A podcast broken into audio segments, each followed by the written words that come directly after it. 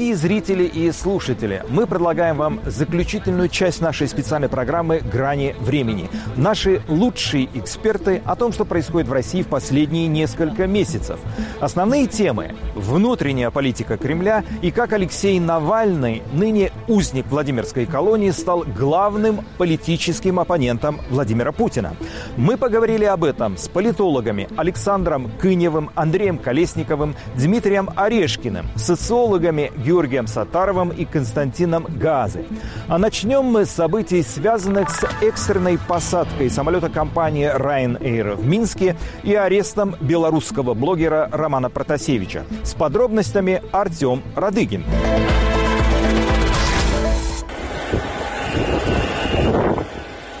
На этом видео белорусские спецслужбы проверяют сумки, которые были в самолете ирландской авиакомпании Ryanair, который летел из Афин в Вильнюс, на наличие взрывчатки. Чтобы посадить самолет в аэропорту Минска, по приказу президента Беларуси Александра Лукашенко в небо подняли истребитель. По словам белорусских спецслужб, одновременно в аэропорт Афин, Вильнюса и Минска пришло сообщение от некого Ахмеда Юрланова, который представился боевиком палестинской группировки Хамас и сообщил, что рейс Ryanair Афины-Вильнюс заминирован. Официальный представитель Представители Хамас опровергли это сообщение. Более того, по информации расследовательского центра «Досье», сообщение о минировании самолета появилось только через полчаса после того, как белорусские спецслужбы перехватили рейс Афины-Вильнюс.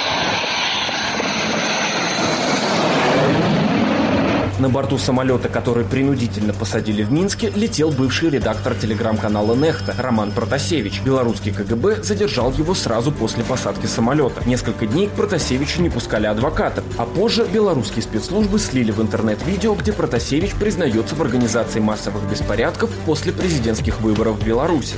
Могу заявить, что никаких проблем со здоровьем, в том числе с сердцем или с какими-либо другими органами у меня нет.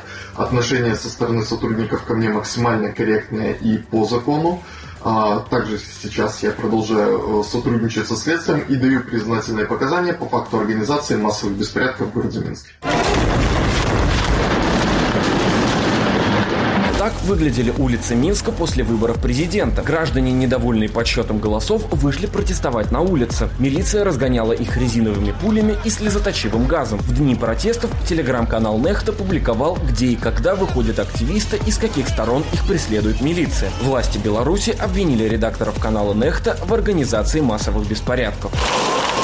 Вместе с Протасевичем в Минске задержали его девушку, гражданку России Софью Сапегу. С ней сценарий тот же. Несколько дней не выходит на связь, а затем в сети появляется видео с ее признанием. Сапегу обвиняют в разжигании розни. Суд в Минске отправил ее на два месяца в СИЗО. А вообще, как мы должны были поступить? Особенно на фоне каскада угроз о минировании наших объектов. В районе полетов, к вашему сведению, вы это хорошо знаете, расположено белорусская атомная станция. Вблизи ее и произошел разворот этого самолета. А если бы вдруг нам что, мало Чернобыля – нам нужен еще один. Так Александр Лукашенко объяснил, почему он приказал посадить самолет, который летел из Афин в Вильнюс. Международная организация гражданской авиации начала расследование вынужденной посадки. Министр транспорта Ирландии назвал инцидент, цитата, «атакой на европейскую авиационную безопасность». По словам экспертов, решение, которое приняли белорусские власти, было политическим. Все, что сейчас может более-менее быстро разрешить ситуацию, это выпуск э, задержанного журналиста и его спутника разница. То есть это, конечно, могло бы, в общем-то, а, ситуацию сразу разрешить, по крайней мере, из нее бы ушел политический аспект. Швеция, Великобритания, Литва, Польша, Нидерланды, Финляндия, Франция, Германия, Австрия, Латвия, Венгрия, Украина и Сингапур. Эти страны закрыли свое воздушное пространство для белорусских перевозчиков и рекомендовали своим авиакомпаниям не лететь через Беларусь. По словам экспертов, такое решение создаст проблемы не только для Беларуси, но и для всей индустрии авиаперевозок. Если посмотреть со стороны европейских перевозчиков, для них это тоже плохая плохая новость. А сейчас они вынуждены выстраивать маршруты а, в облеты Беларуси, как мы знаем.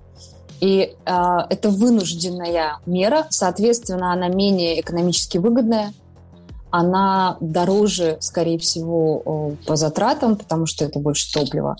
дольше самолет летит. И, конечно, это меньше комфорт для пассажиров, потому что маршрут может быть дольше. Лидеры европейских стран и международные правозащитные организации потребовали от властей Беларуси немедленно освободить Романа Протасевича и Софью Сапегу. На данный момент обоим задержанным грозит до 12 лет тюрьмы. Считается, что президента Путина разлюбил народ. Что может вернуть любовь народа? Я думаю, что ничего уже. Уже ничего. Я думаю, что единственное, чем они умеют возвращать любовь, это присоединение территорий и какие-то символические жесты в, в этом направлении. Я думаю, что, они, что всерьез рассматривалась концепция присоединения Белоруссии и создания союзного государства. Я думаю, что этот сценарий окончательно не списан со счетов но я при этом уверен, что если э, российское общество с белорусским обществом начнет объединяться вот в нынешних обстоятельствах, это вызовет настолько мощный протест э, в обеих странах, что этот протест все-таки снесет э, кремлевскую власть или, по крайней мере, нанесет ей какой-то чудовищный урон. Это будет связано с гигантским количеством ну, просто потерь людей, там, новых уголовных дел, арестов и так далее. И такой красивой картинки, как мы видели у пропаганды, в 14, как в 2014 году, ее больше не будет. А глядя на карту, ну вот если так по периметру Россию оглядеть, там какую-нибудь землю Франца Иосифа присоединять вроде не получится. Шпицберген тоже не присоединишь. А, короче говоря, сделать какую-то внешнеполитическую красивую пропагандистскую историю второй раз нельзя, а больше, кажется, у Путина ничего нет, кроме э, финансовых резервов, которые будут так или иначе потрачены на его друзей, на силовиков. Скажите, Путин диктатор или все еще авторитарный руководитель? Я думаю, что без сомнения диктатор. И в 2021 году мы это чувствуем ярко, как никогда. И, к сожалению, я уверен, что все, кто в России пытаются делать какие-то проекты в сфере гражданского общества, в первую очередь они, в первую очередь мы, э, эту диктатуру почувствуют в ближайшие месяцы. А политолог Константин Газа считает, что а, чем дольше длится история с арестом и заключением Алексея Навального, тем она больше влияет на политическую жизнь страны. Как вы считаете? Или все-таки э, основному населению начхать, и он думает о куске хлеба, это незаметно? Я не думаю, что есть прямая зависимость между сроками тюремного заключения Навального и какой-то трансформацией политического режима, политического режима в России, безусловно, тот шаг, который Навальный сделал, очень мощный. А как им распорядиться оппозиция и гражданское общество сейчас, это зависит от нас, это вопрос открытый. Будет ли попытка номер два э, ликвидировать Навального? Я думаю, что с учетом внимания со стороны мирового сообщества скорее нет. И с учетом того, что митинги все-таки первые за, в поддержку Навального были достаточно, достаточно массовые, достаточно опасные, неприятные для Кремля, я думаю, что постараются посадить его на максимально долгий срок и пальцем не тронут. В одной из своих статей вы написали, что нехватка следственных изоляторов, приемни, спецприемников э, и э, нехватка мест в УВД, куда свозят протестующих, это напоминает вам э, сценарий истории с Пиночетом, который, когда ему не хватало клеток э, в в системе ФСИН и в системе ОВД начал людей загонять на стадионы. Нам это грозит? Это совершенно феерическое поразительное зрелище, когда, когда тюрем не хватает для граждан России, которые задержаны на мирных митингах в Москве, например. Их начинают свозить в этот знаменитый спецприемник в Сахарова, где до этого момента находились люди, которые подлежали депортации из Российской Федерации, тоже в довольно отвратительных условиях. И здесь сотни новых задержанных и очередь в тюремном дворе из автобусов, в которых эти задержанные находятся. Это само по себе, у нас нет этой картинки, потому что, ну, просто это никто не снимал, они не давали снимать. Но сама картинка абсолютно пиночетовская, это не метафора. Почему молчат, на ваш взгляд, творческие работники, те, кого причисляют э, к творческой интеллигенции, кинематографисты, композиторы, поэты, из тех, чьи имена на слуху? Почему они в рот набрали воды? У них у всех есть э, должности, родственники, собственности, они боятся. То есть шкурный очень... интерес, да, все Ну, понимаете, ну, как бы, да, всегда можно все свести прямо к шкурному интересу. У нас есть некоторые наши там бывшие коллеги, которые просто откровенно говорят, знаете, у меня ипотека, поэтому я работаю на НТВ. Мы, мы все, всех знаем, все знаем а, поименно этот список. Но мне кажется, здесь э, такой, я не хочу никого оправдывать, да, но просто тяжело призывать э, быть кого-то героем, когда ты сам, там, не знаю, не залез на баррикаду. Э, я думаю, что у всех, у всех есть просто человеческий страх. Если вдруг случится какой-то вот обвал, да, вот кто-то кто первым а, поднимет голос, ну там Челпан Хаматова, например, да, сделала заявление. Вот если... Но она еще не сделала заявление. Ну, она, тем не менее, высказывала, она ее видели на этом митинге, да, и, в общем... А, Вы имеете в виду 31 января? Ну, я не знаю, я, не, я могу... Нет, она аватарку свою покрасила. Это, это что-то типа подобного было, но высказываний не было. Хорошо, да. Значит, мне кажется, как только, как только вот, этот, вот, вот эта стена молчания будет прорвана чем-то, да, э, так мы увидим совсем другую ситуацию. Мы можем ее увидеть. И это очень хрупкая равновесия. И я думаю, что Кремль и пропаганда очень опасается такого сценария. Политолог Пастухов считает, что если бы Навального все-таки убили в августе, это было бы меньше шума, нежели неудавшееся покушение, которое вот э, обернулось таким грандиозным скандалом. Как вы считаете? Мне кажется, здесь не надо иметь каких-то специальных экспертных э, данных для того, чтобы согласиться с этим. Это довольно банальное суждение. Э, убийство при, при невыясненных обстоятельствах э, вызывает какой-то шум, да, но это не позволяет тебе быть, там, не знаю, героем, совершать какие-то новые политические действия, призывать людей не бояться и оставаться свободными. Короче, вся вот эта безумная политическая карьера Алексея Навального, которую мы видели, ну, безумная, в смысле, беспрецедентная политическая карьера, которая у него случилась в последние полгода, э, превращение из известного политика и антикоррупционного деятеля, расследователя в действительно такую признанную фигуру оппозиции и в мире, и внутри России, это все стало возможным благодаря совершенно э, бездарным, если этот термин применим, непрофессиональным и таким подлым действиям в отношении него со стороны силовиков. Скажите, а Навальный держит удар или нет? Как вы считаете? Держит, насколько это возможно, потому что представить себе человека, находящегося под таким прессом судебной машины, несколько дел сразу, э, очень трудно обороняться. Но э, судя по тому, как он говорит, э, как он защищается, ну, этот человек умеет держать удар.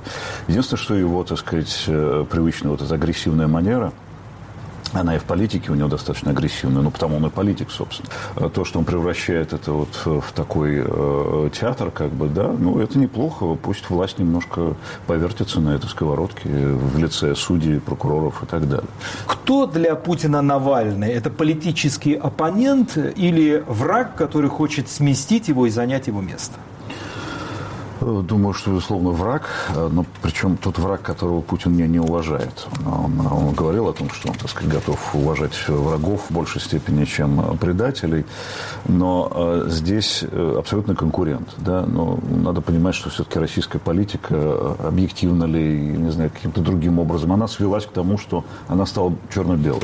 Либо ты за, за Путина, либо ты за, за Навального. Ну, сама власть в этом виновата. Если бы они столь интенсивно не трогали бы Навального, может быть, этого бы и не произошло.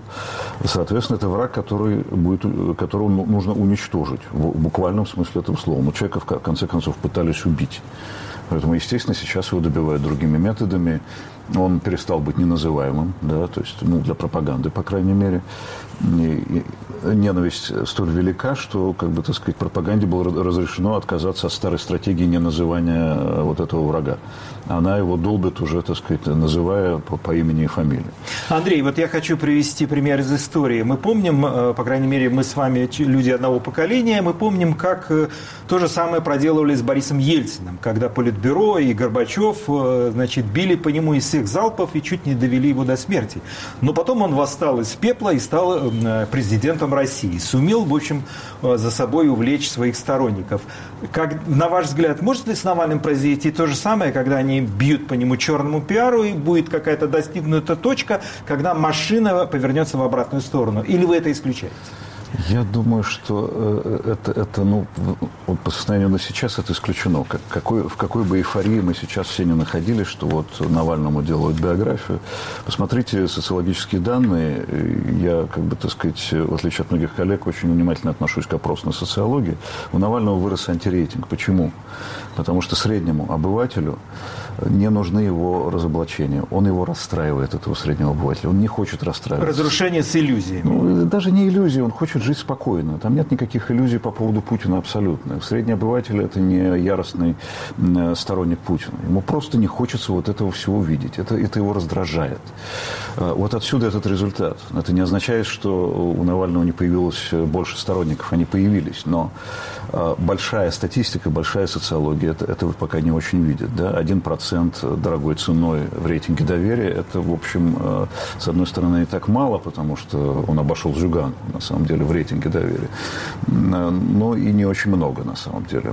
Могло бы быть и больше, но вот до такой степени у нас нечувствительно э, общество, до такой степени оно э, выдрессировано, да, и не готово, э, не готово следовать за новыми, как бы, так сказать, пророками, да. Скажите, а какой тоталитарный режим сложнее разрушить, персональный или системный? Системный, я подразумеваю, это когда у нас было политбюро, там не было персоналия. А персональный у нас сегодня Путин. Какой сложнее?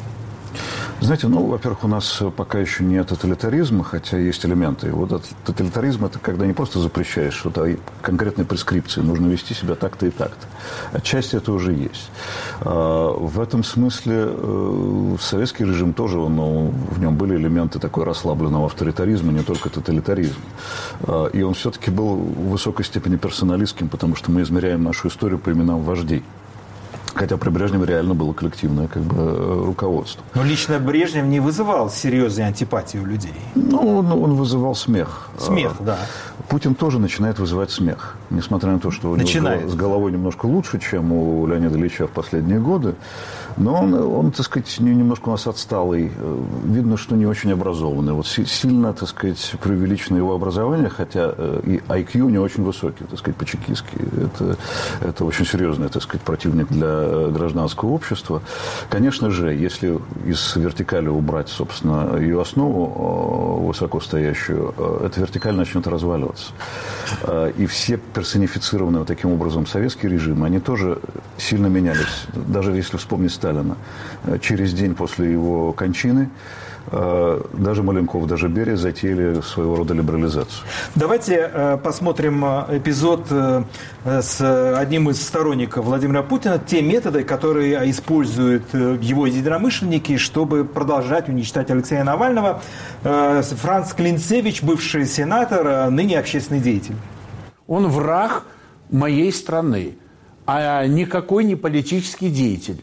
Притом, э, будучи предателем Родины, он маскируется под общественно-политического деятеля и проводит мероприятия, которые направлены на то, чтобы дестабилизировать ситуацию, свергнуть действующую власть и создать в стране деструктивные процессы. Он же не занимается политической деятельностью. Он же не проводит политические митинги, не регистрирует политическую партию. Он не, не э, делает заявку на проведение официальных политических мероприятий когда по закону положено, когда государство должно обеспечить безопасность и так далее, он занимается провокацией. Притом, дорогие друзья, ну когда представители спецслужб западных стран проводят инструктаж, финансируют и э, готовят отморозков, у которых стоит задача, вы должны там э, спровоцировать полицейского, вы должны ударить, вы должны взять с собой лом, биту, э, палку и так далее. Ну, разве можно к этому мириться? Ну вот э, эта риторика, это не предполагает дискуссию, это предполагает э, э, удар с одной стороны и с другой стороны это восприятие этого удара. Вот такой человек влияет на умы людей или нет? Безусловно. Даже не человек, а сама логика вот изложения. Да? Берется некий несуществующий факт какие-то ЦРУшники, которые писали какие-то там э, методички. Нету методичек, нет ЦРУшников за, за э, сценой. Вообще нет. Но это делается, так сказать, э, с убежденностью в глазах и в речах. Абсолютно. При том, что Франц Клинцевич очень опытный полемист и пропагандист. Э, много лет. Но в данном сказать... случае он использует совершенно примитивные слова. Абсолютно, да. И это работает. Да, он же знает. Ну, о чем вообще разговариваем, это, это аксиома, это, это не, нужно, не нужно доказывать. И в то же самое время э, он говорит о том, что Навальный не политик. Навальный единственный политик в стране, который занимается политической деятельностью, то есть борется за власть. Легальными средствами ему это делать не дают. Его убивают. Да? О чем мы вообще здесь говорим? Мой гость – политолог Дмитрий Орешкин. Дмитрий, здравствуйте. Добрый вечер. Дмитрий, вот смотрите, конечно же, э, вряд ли, наверное, кто-то ожидал, что такое огромное количество выйдут во многих городах Российской Федерации.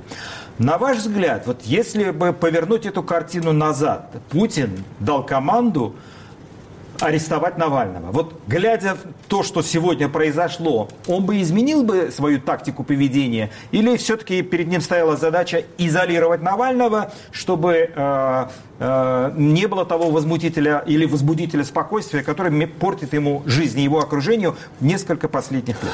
Я думаю, проблема Путина в том, что он уже в таком коридоре возможностей, где у него и выбора-то не остается. Отвечая на ваш вопрос, ну не мог он не посадить Навального, потому что Навальный на воле – это еще хуже, чем Навальный в тюрьме. А, я объясню почему. Это означало бы, что выборы 2021 года осенью станут мучительной пыткой для «Единой России».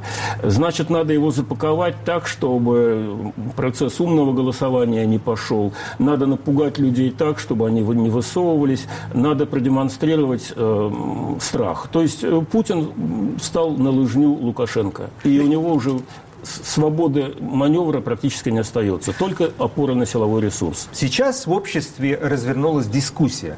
Алексей Навальный – это политик или революционер? Что вы думаете? Э, это политик, который э, имеет большой, большой талантливый политик, очень яркий политик, смелый, решительный, мужественный э, в отличие от всех остальных наших так называемых политиков. И поскольку он занимает позицию лидера, скажем так, альтернативной России, он отчасти революционер. С моей точки зрения, это и в некотором смысле слабость, потому что э, революции не делаются на улице. Для революции нужно не только раздражение масс, оно на лицо, но еще и раскол наверху. А раскола наверху я не вижу ни в случае господина Лукашенко, ни в случае господина Путина. Это, лояльность силовики соблюдают – пока у них хватает э, берцев, там, патронов и резиновых дубинок, они будут соблюдать свой интерес, потому что они члены этой корпорации. Э, и надежда на то, что чем больше народу выйдет на улицу, тем скорее пойдет этот режим, мне кажется, это в некотором смысле заблуждение. А вот то, что эти акции, я их ни в коей мере не хочу назвать бессмысленными, нет, они очень большой смысл имеют. То, что это повлияет на общественное мнение, то, что это повлияет влияет на Запад, который наверняка теперь уже не сможет не принять какие-то санкции по случаю Навального, хотя они, многие там не хотят этого делать, хотят вернуться к бизнес as usual, но уже теперь не получится. То есть я хочу сказать, что это форма, одна из форм давления на путинский режим, одна, одна из форм загоняния э, Путина в узкий коридор, э, в угол. Но в этом углу, как сам Путин говорил про крысу, крыса, загнанная в угол, идет в атаку и становится опасной. Именно поэтому я думаю, что уличные протесты будут все более жестко подавляться. Просто у них не остается другой альтернативы. А перейти это, перевести этот протест в какую-то легальную форму, в том числе в электоральную, в том числе в медийную, в том числе в политическую, мне кажется, задача чрезвычайно сложной. Потому что одно дело собрать людей на улицу, другое дело провести умное голосование. Так вот, как раз власть власть больше боится умного голосования, чем уличных шествий. А вы сказали, что раскол в верхах маловероятен или почти сегодня невозможен. Означает ли, что Владимир Владимирович Путин гениальный кадровик? Молчат 450 депутатов Государственной Думы, молчат 170 сенаторов. Казалось бы, эти люди должны выражать, ну, если уж не оппозиционную, то альтернативную точку зрения. Должно быть какое-то бурление. Но они как будто набрали в рот воды. Ну, если что-то и говорят, то, естественно, бьют по Навальному, как по некому иностранному агенту. Путин гениальный кадровик – я думаю, что большого таланта здесь не надо. Он не кадровик гениальный. Он создал вертикальную структуру. То есть те люди, которые, э, пользуясь э, путинской поддержкой прошли к власти, они стали выгодоприобретателями этой системы. И ни один депутат Государственной Думы, который прекрасно знает, как зовут его избирателя, у нас же демократия специфическая, и на Западе, и у нас люди, которые представляют власть, зависит от избирателя. Но на Западе избиратели живут в домах и на улицах и голосуют, а у нас избиратель один, и зовут его Владимир Владимирович Путин. И каждый из этих 450 прекрасно знает, что если он Путину перейдет дорогу, то ему не бывать депутатом. И дум, думским делом не правите. Извините, это страх или расчет? Это расчет. То это, есть не страх? Ну, и страх тоже, потому что ты боишься вылететь из э, вот этого привилегированного статуса и оказаться никчемным, жалким, слабым, одним из многих. А теперь это же, это же элита, и при этом хорошо оплачиваемая элита. Так вот, Путин выстроил такую систему, когда те, кто пробились к власти, хорошо купаются и в материальных ресурсах, и в политических. Их статус высок, они довольны собой. И для них Навальный, конечно, смутьян, который подрывает их личное благосостояние, скажем так. А, и в этом смысле ну, можно назвать Путина дальновидным стратегом в кадровом смысле, но большого ума-то для этого не надо. Надо просто э, организовать систему, которая называется коррупционная скупка лояльности. Коль скоро ты можешь э, иметь доступ к властям, ты имеешь и доступ к материальным ресурсам. Если ты доступ э, к высоким кабинетам не имеешь, ты никто и звать тебя никак. Но это же все-таки надо уметь отсортировать так людей. Ну а то, что Путин не дурак, простите, пожалуйста, мне кажется, доказывать не надо. Александр, я этот задаю вопрос всем, с кем я общаюсь. Навального могут убить за решеткой или нет? А, теоретически этого исключать нельзя. А, потому что вот сейчас ситуация собаки загнаны в угол. То, о чем мы говорили только что, да, поскольку единственным смыслом вот этих жестких силовых акций может быть только удержание под контролем собственной ближайшей команды. Да, потому что главное, чего боится любой авторитарный лидер, это дворцовые переворота. Я думаю, те разоблачения, которые были, они, конечно, а, кроме вот той внешней стороны, которую мы видим, когда вот все, кто распространяет, все, кто расследует, да, все, кто постит, там, выходят на улицы и так далее, они воспринимаются как, как, как явные, открытые враги. Власть прекрасно понимает, что э, многие из этих расследований э, были бы невозможны без внутренних сливов, без того, что кто-то, конечно, подставляет. То есть, ну, это может быть как бы и какие-то готовые материалы, но, э, но это не обязательно. Это может быть просто и наводка. Где искать, что искать, через кого искать там, и так далее. Потому что э, ну, ну, ну многие вещи вы просто самостоятельно даже никогда не найдете, если не знаете, где это искать, как, ну, как иголка в стоге сена. Поэтому, учитывая учитывая, что они параноики, э, не, ну, и невозможно себе представить ситуацию, чтобы сейчас там внутри э, как бы все не, не были дико испуганы, э, кто окажется крайним. Поэтому мне кажется, что и вот эта демонстративная гиперлояльность, которую мы сейчас видим, когда разные, разные части ближнего, там, дальнего круга пытаются максимально жестко, значит, отзываться от оппозиции, включая даже системную дум, дум, думскую оппозицию, которая даже по регионам стала исключать своих представителей, кто осмелился пойти на акции протеста протеста 23 числа, это говорит о том, что внутри все страшно испуганы и сейчас готовы на любые совершенно там выверты, даже абсолютно вредные с точки зрения имиджа, главное, чтобы показать, что они лояльны. Смотрите, Навальный обвинил в отравлении самого Путина. Скажите, а Путин на ваш взгляд, просчитывает вариант, если он избавится от Навального, какие будут последствия и сумеет ли он их пережить? У них сейчас нет хорошего варианта. Потому что, э, значит, если, если бы, ну, представить себе, что, что власть повела себя полному с точки зрения вот, политтехнологии, с точки зрения отношения там, общественного мнения, Навальный бы спокойно приехал, вы бы встретили, еще сутки бы все забыли там, и так далее. А, на самом деле, с точки, с точки зрения здравого смысла, это было бы самое разумное. И была бы тишина и покой. А, лучший способ борьбы в современном мире это, – это не говорить. А, молчание – это политическая смерть. Если, ну, если событие было, о нем не, не написали, его не существует. Но, а, но, видимо, там внутри люди совершенно другого склада и типажа, которые, которые э, живут еще в доинформационную эпоху, и, и, наверное, для них было ощущение, что вот подобный подход будет демонстрацией слабости, что ну, это не по понятиям, пацаны не поймут. Да? То есть вожак в стае должен быть максимально жестким. Периодически он должен кого-то там, значит, показывать э, жертвой. Э, и мне кажется, что вот именно этот вот стиль, который существует, учитывая, чтобы из них половина силовики, другая половина вышли из такого специфического бизнеса 90-х годов, э, они живут по понятиям. И демонстрация слабости для, перед своими для них страшнее, чем публичный урон. Есть и другие силы э, на политическом поле. Это коммунисты, тот же Жириновский. Это абсолютно подконтрольные или среди них могут быть какие-то разногласия, и кто-то э, все-таки выскажется против этой власти, э, ну, если не в поддержку Навального, то как-то будут идти параллельно. Это осложнит работу Путина или нет? Ну, смотрите, что касается, что касается парламентской оппозиции, она всегда пыталась бегать между струйками. С одной стороны, конечно, она очень зависима, трустлива, ей нужны деньги, кабинеты, и должности там, и так далее. Поэтому, конечно, там все вот эти думские статусы немного лет привыкли ходить и договариваться. Но тот же Зюганов прекрасно понимает, что э, он не сможет провести кампанию, получить голоса, если э, рядовые сторонники не, не будут реально работать и не будут, не будут понимать, что их интересы представлены, представлены. А среди них довольно большое количество людей радикальных. Кстати, могу сказать, что вот я вот буквально сегодня заканчивал доклад по анализу оригинальных сетей КПРФ. На сегодняшний день около 40% первых секретарей э, обкомов КПРФ это люди, которые, которые, которые 70-х, 80-х годов рождения. То есть около 40%. Естественно, что у них есть амбиции и желание чего-то добиваться. Львиная доля из них заняла свои посты буквально за последние 3-4 года.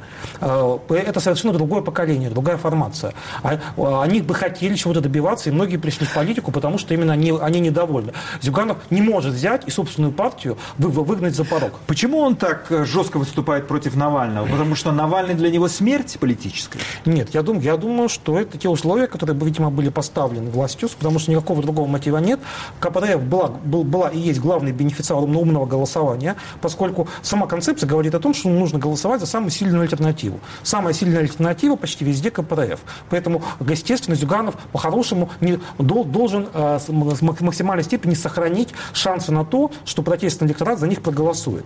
Поэтому вот они пытаются найти какой-то баланс. То есть э, ритуальное заявление против Навального и всех остальных, но в то же время на местах, скорее всего, какие-то люди останутся. Ну, ну примерно то же самое ведь было и раньше. Э, я не помню ни одного случая, когда бы Зюганов где-то там поддерживал какую-то внесистемную оппозицию. Но конкретные местные там отдельные кандидаты, отдельные первые секретари, тем не менее, выступали с гораздо более радикальных позиций традиций.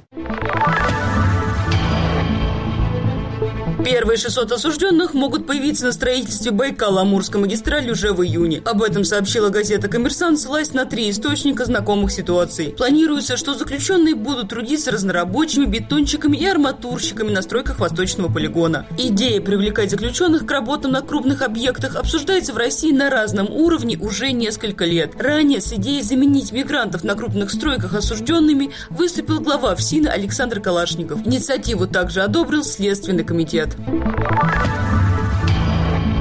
Организация «Открытая Россия» полностью прекращает свою деятельность, а также закрывает отделения в регионах. По словам ее уже бывшего исполнительного директора Андрея Пивоварова, это решение связано с поправками в закон о нежелательных организациях, которые рассматривает Госдума. Тем самым открытка хочет защитить сторонников от уголовного преследования. Все члены организации оттуда исключены, а их членство аннулировано. Российская «Открытая Россия» официально не внесена в список нежелательных организаций. Однако такой статус есть у структур, связанных с Михаилом Ходорковым Московским, у движения Open Russian Civic Movement международной организации «Открытая Россия». Название пишется латиницей. Президент России и США Владимир Путин и Джо Байден встретятся в Женеве уже 16 июня. Это будут их первые переговоры после победы Байдена на выборах прошлого года. В Кремле сообщили, что лидеры двух стран обсудят перспективы российско-американских отношений, борьбу с пандемией коронавируса, международную повестку и урегулирование региональных конфликтов. Однако, как пишут американские СМИ, кроме того, Байден собирается поднять вопрос судебного преследования и заключения в тюрьму Алексея Навального, а также выразить обеспокоенность тем, что союзник России Беларусь недавно вынудил вынудила приземлиться в Минске самолет Ryanair, после чего был арестован журналист Роман Протасевич. При этом Байден назвал санкции против строительства Северного потока-2 контрпродуктивными. Глава Белого дома отметил, что ограничительные меры все равно не привели бы к остановке проекта, ведь он практически завершен. Роскомнадзор грозит социальным сетям крупными штрафами за неудаление запрещенного контента. Однако глава ведомства Андрей Липов подчеркнул, пока денежных штрафов достаточно. Тем не менее, чиновник отметил, что если угрозы, которые будут исходить от той или иной соцсети, превысят пользу от нее, к ней применят, далее цитата, более радикальные меры. Только на этой неделе Таганский суд Москвы оштрафовал Facebook, Twitter, TikTok и Google на сумму почти в 50 миллионов рублей. А вот сам Google впервые в своей практике подал иск Роскомнадзору из-за блокировок ссылок на YouTube. На Алексея Навального завели новое уголовное дело. На этот раз об оскорблении судьи Веры Акимовой. Она рассматривала дело о клевете на ветерана. Однако, как именно Навальный оскорбил судью, не уточняется. Между тем, Госдума приняла так называемый закон против ФБК. Фонд признан в России иностранным агентом. Закон запрещает участвовать в выборах тем, кто работал в экстремистских организациях или жертвовал им. Так что, если суд Москвы признает ФБК экстремистской организацией, а такой иск прокуратуры сейчас как раз рассматривается в суде, то сотрудники региональной сети штабов Навального и те, кто донатил ФБК, могут лишиться пассивного избирательного права. Мой гость, э, президент фонда «Индем», социолог э, Георгий Сатаров. Здравствуйте. Здравствуйте. Рад вас видеть. В России все еще авторитарный режим или уже военная диктатура? Вы знаете, мы на самом деле живем в очень интересное время, э, время исторической деградации. Еще в 2005 году появились первые абсолютно научные академические публикации о том, что в России сформирована модель, которая э, в институциональной экономике была известна, она называется Moscovite Economical Model. А, э, это, ну, так сказать, модель экономики и модель, поддерживающая ее власти времен э, Ивана Грозного. Это стало то есть, быть... То есть и опричники, значит. Вот они а... их сейчас увидели. Стоп. Значит, смотрите. А не нужно путать два разных процесса. Первый процесс – это эволюционного развития, а второй процесс – деволюционной э, деградации. То есть сначала может возникнуть, ну, например, как в данном случае возникла рента нефтяная, и э, желание ее контролировать, распределять и так далее, и так далее. А потом под нее начинает дальше деградировать все институты, деградировать политический режим, подгоняя все вокруг под эту модель конца 16 начала 17 века. Вот что мы сейчас видим, степ-бай-степ, и разные сюжеты абсолютно как бы корреспондируются с этим процессом. Исторические аналогии, они всегда прекрасны, но они живут отдельной жизнью. Все-таки военная диктатура уже есть или еще пока нет? Значит, смотрите, что у нас точно появилось? Конечно, появился опричнина. Опричнина? Ну, конечно. Ну, в форме. Э, Росгвардия, да, да и так далее. Да. да, да, да. Вот, но это еще не военная диктатура, это совершенно специфическая форма ну, диктатуры. Да? Там, я не знаю, Пиночет. Там, но Путин прочее. еще не Пиночет. Нет, конечно, не Пиночет. Вот, но то, что он как бы защищается, он защищается от... Что такое... Он от кого защищается? От всех. Значит, что такое опричненное? Это личная гвардия, которая защищает тебя от всех. И от тех, кто снизу, и от тех, кто сбоку, и тогда от бояр там, и так далее, и так далее. Вот эта конструкция, ну, так сказать, совершенная аналогия позволяет. Вот посмотрите, политолог да. Андрей Колесников, наверняка вы знаете, Конечно. из центра Карнеги, говорит о том, что власть воспринимает мундепов как мощную оппозиционную силу. Это так? Я думаю, что не совсем так, потому что то, что они обычно делали, конструировали, на кого они прессовали, совершенно не зависело от ну, скажем, участие этих людей а, в каком-то сопротивлении политическому режиму или претензии на замену, если угодно, да, с помощью каких-то политических механизмов. Достаточно вспомнить, скажем, атаку на правозащитников и так далее, и так далее.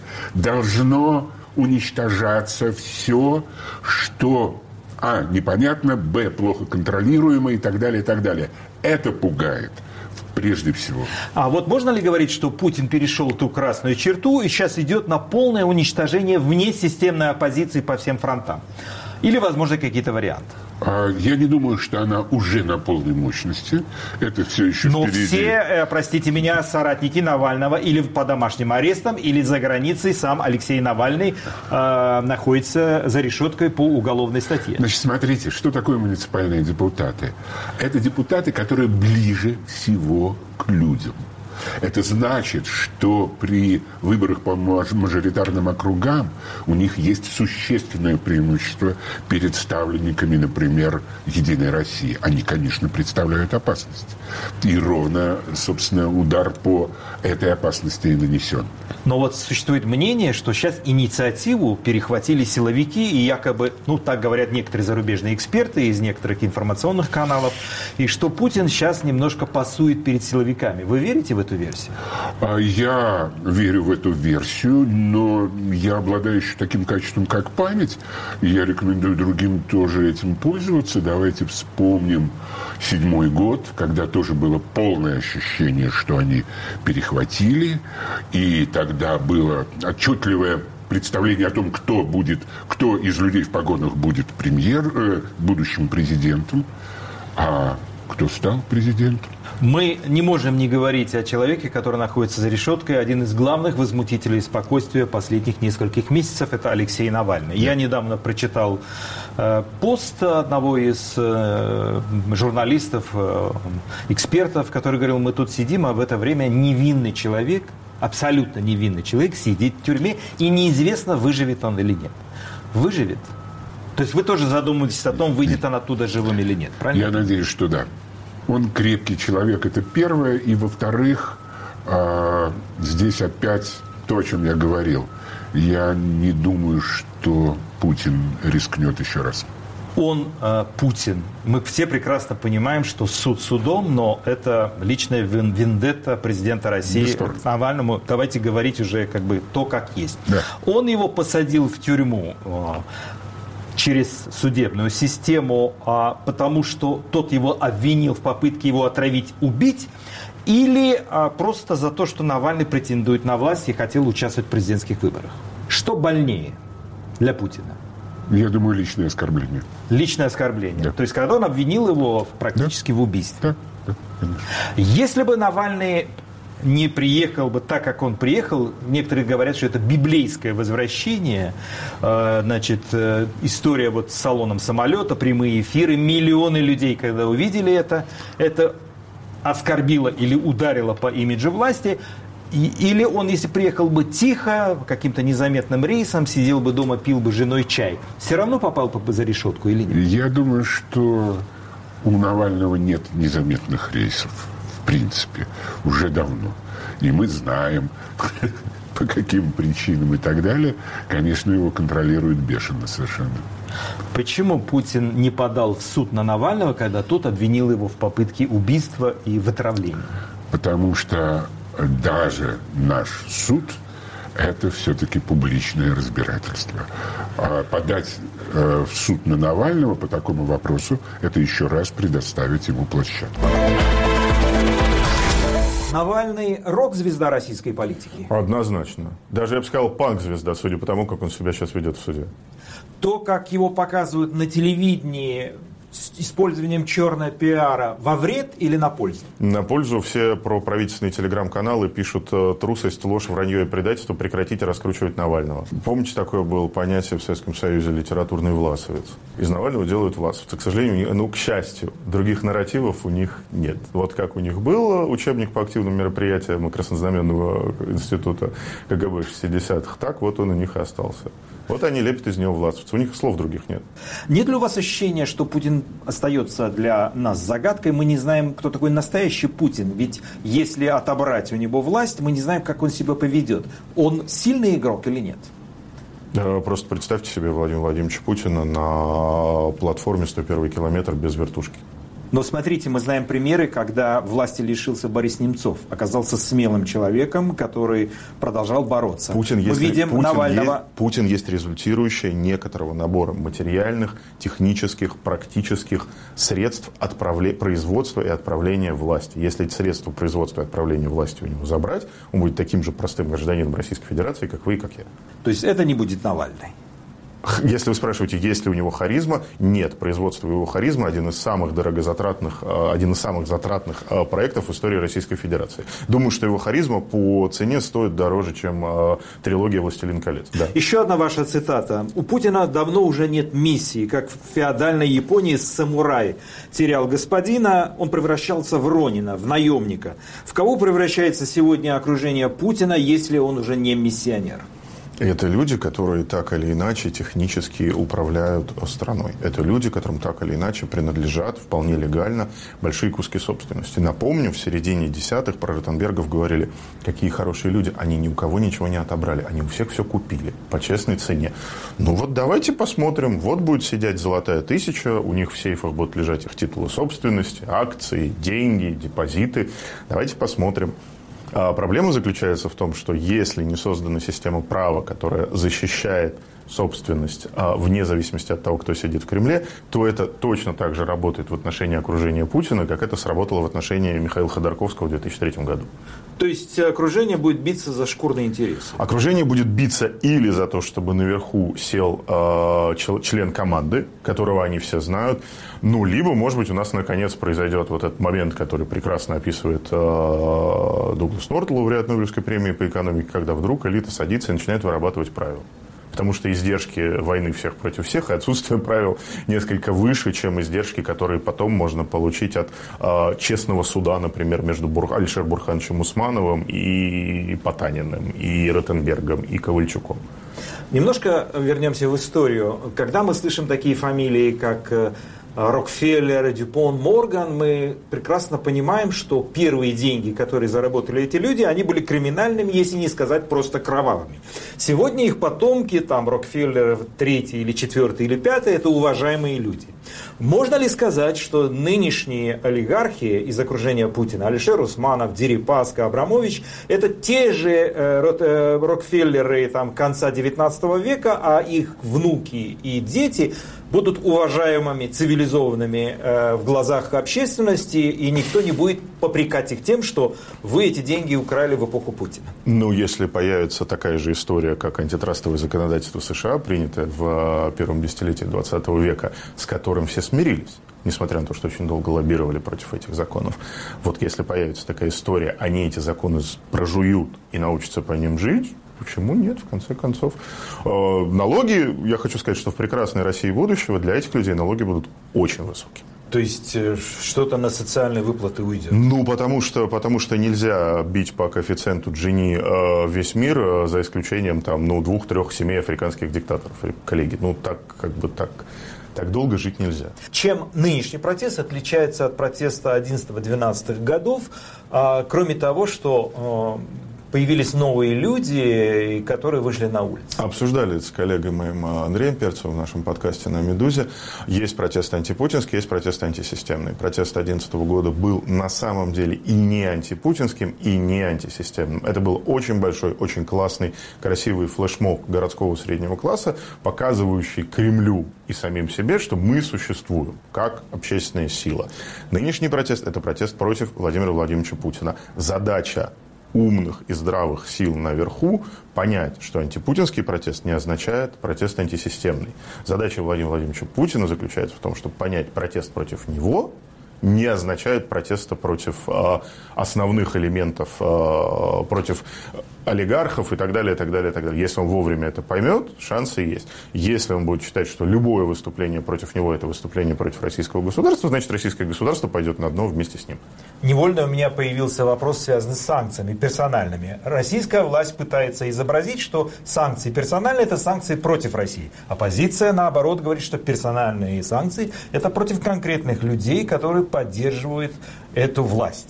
Кто выигрывает? Выиграет э, российское общество, если до коллективного Запада дойдет, что, например, санкции против Крыма можно бы отменить, а вот санкции против всех занимающих в Российской Федерации должность от заместителя министра и выше надо вводить. Причем вводить надо не пофамильно, а по должностям. А-а-а. Вот есть у тебя дипломатический паспорт российский, все, ты под санкциями.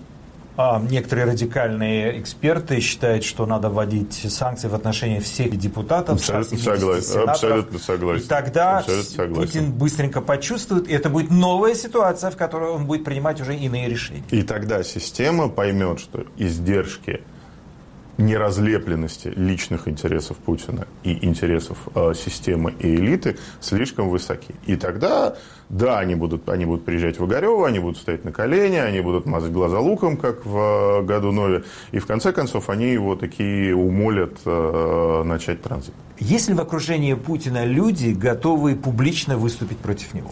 Сейчас нет. А вы могли бы назвать потенциальный э, контингент этих людей из какого лагеря? Могут ли ими оказаться так называемые сислипы, системные либералы? Я напомню, что Алексей Леонидович Кудрин приходил на Болотную Сахарова в 2011-2012 году и никаким образом не откомментировал и вообще ничего не сказал по поводу нынешних протестов.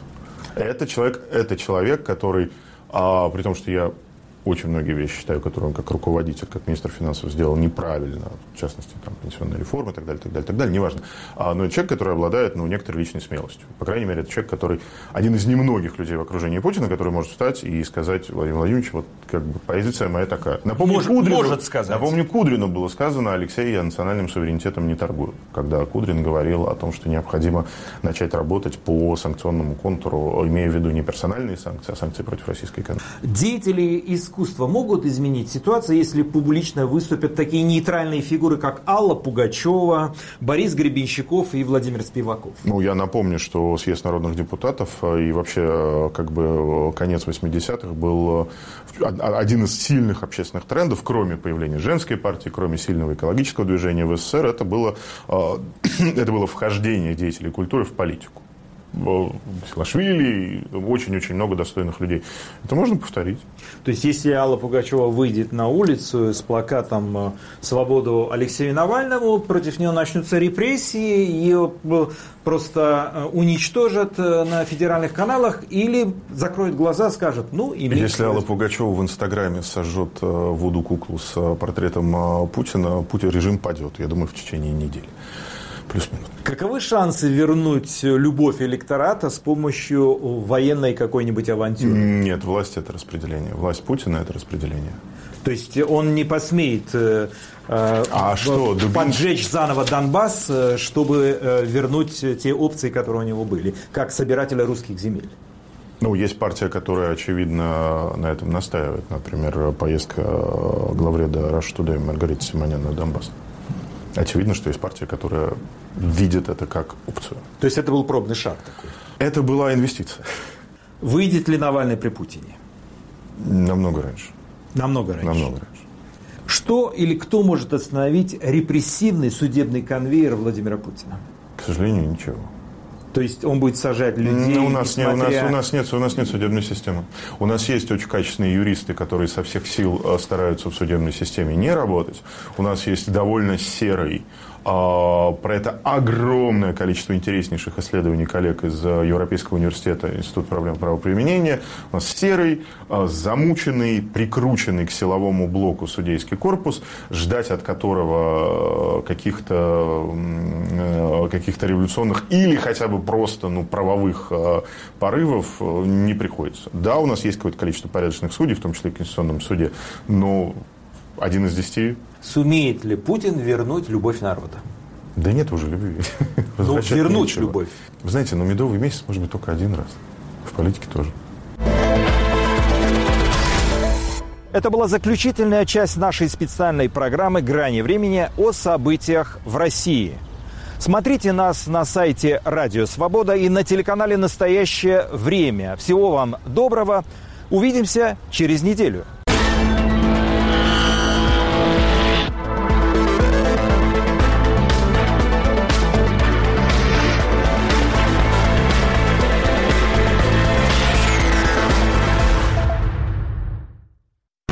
Выпуски новостей «Радио Свобода» в начале каждого часа. Самые важные события в России и мире. Первое. Подорвать легитимность избранному президенту США. Репортажи корреспондентов и последние подробности. Мы держим руку на пульсе событий. Новости «Радио Свобода». Быстро, точно, объективно.